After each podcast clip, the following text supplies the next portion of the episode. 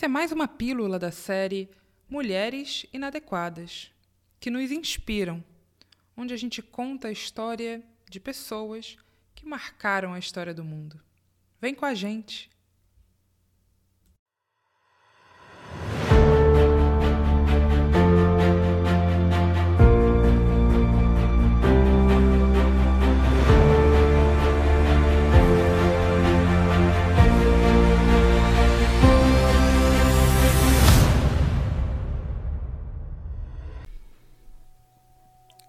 Quando pensamos no feminismo hoje, feminismo moderno, é impossível não falar sobre a nossa personagem, a nossa mulher inadequada e extraordinária de hoje.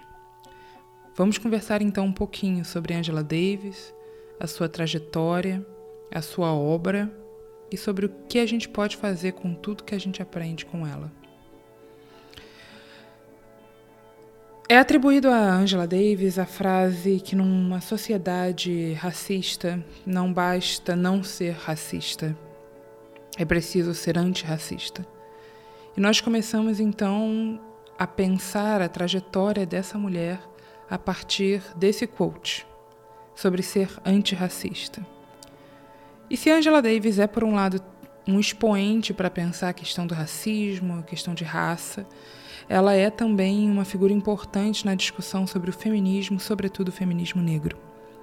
E feminismo é um tema que, por vezes, gera um certo receio, um medo.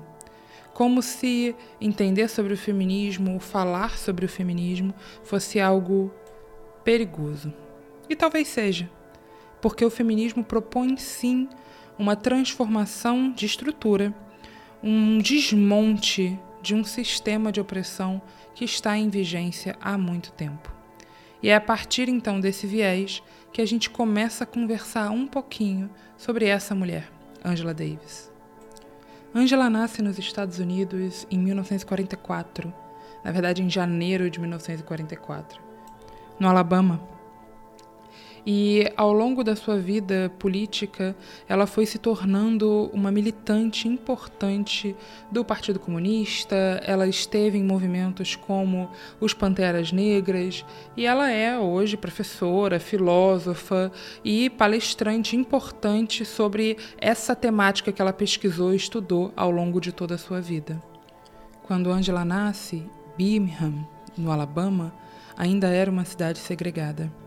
E o bairro no qual ela estava né, alocada, onde ela nasceu, era um bairro onde era costumeiro haver manifestações de pessoas brancas de maneira violenta contra famílias inteiras negras, fazendo vandalismo nas casas ou explodindo mesmo casas, às vezes com pessoas dentro.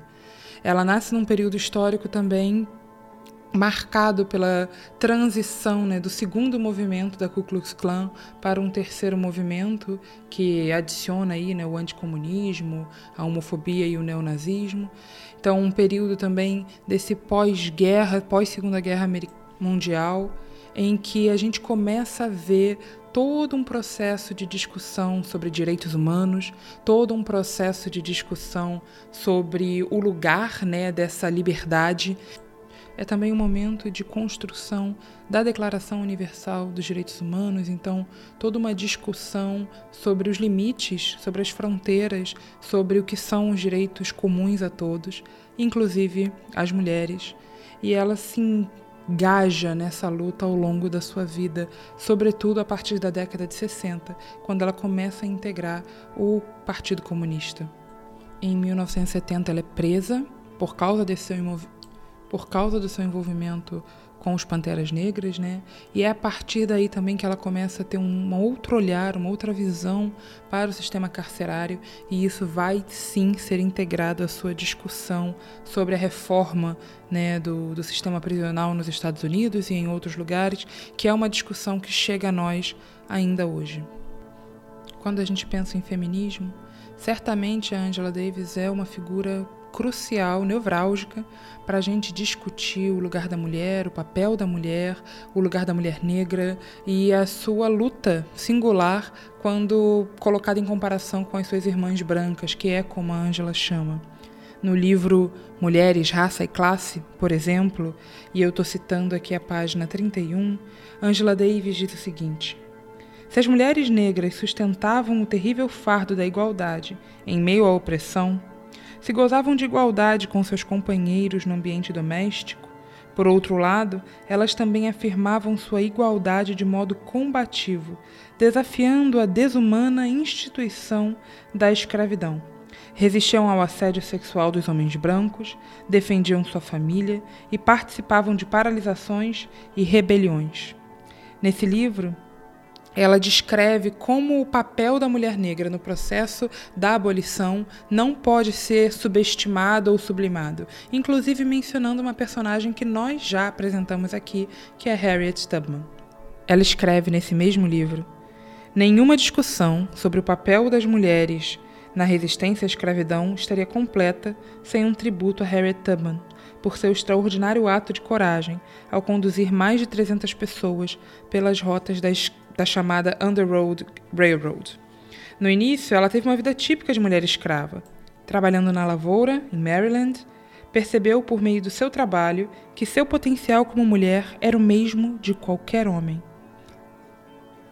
Nenhuma história de resistência à escravidão pode ser contada sem se falar das mulheres. E é a partir dessa narrativa histórica que Angela Davis vai construindo algumas questões que são muito caras para a discussão do feminismo negro, do mulherismo e discutindo inclusive a singularidade então, né, dessa experiência histórica. Enquanto, por exemplo, as mulheres brancas estavam discutindo sobre a liberdade para trabalhar, para votar, a mulher negra sempre trabalhou muito muito mais fora de casa do que dentro de casa em comparação com as mulheres brancas. E ela está colocando isso aqui para gente.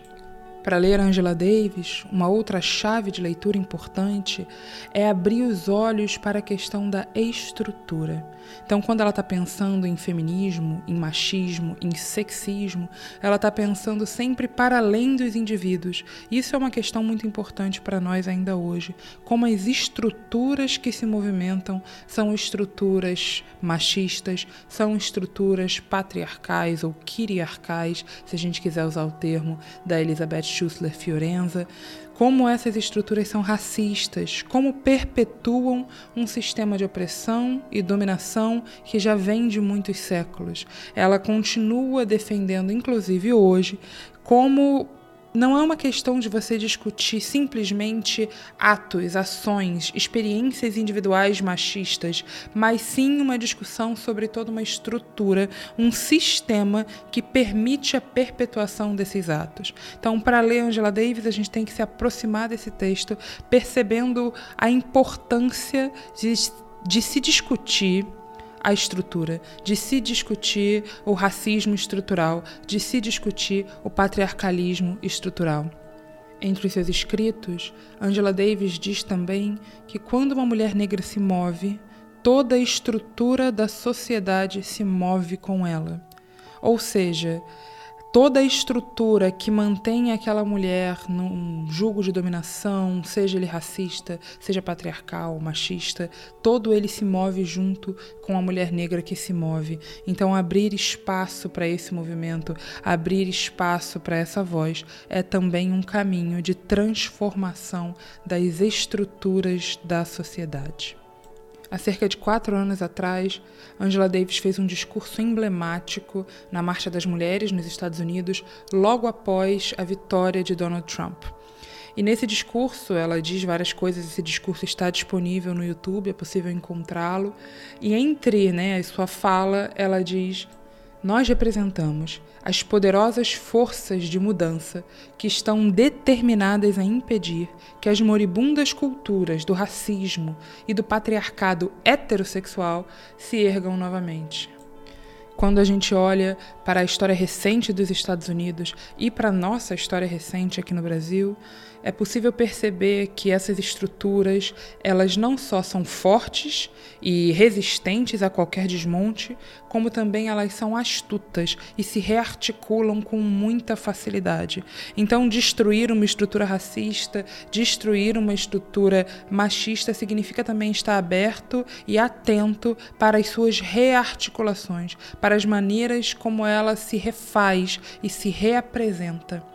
No Brasil, nós vivemos um momento decisivo em que nós temos visto essa estrutura agonizar e oprimir ainda mais a fim de continuar existindo. Então, nós temos visto um levante mesmo de ideias muito machistas, muito patriarcais, muito homofóbicas, muito racistas. E essas ideias, elas não são só palavras num papel, tweets de ódio na internet ou postagens sem noção da nossa ministra da família. Não.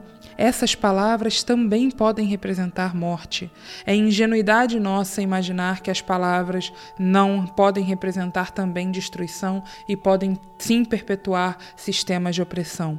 Mas se por um lado as palavras podem fazer tudo isso, podem sim matar, por outro também as palavras podem nos libertar. Também as palavras são caminhos de construção de outras realidades possíveis. Como Angela Davis sonha e nos apresenta nos seus livros e nos apresenta nos seus escritos.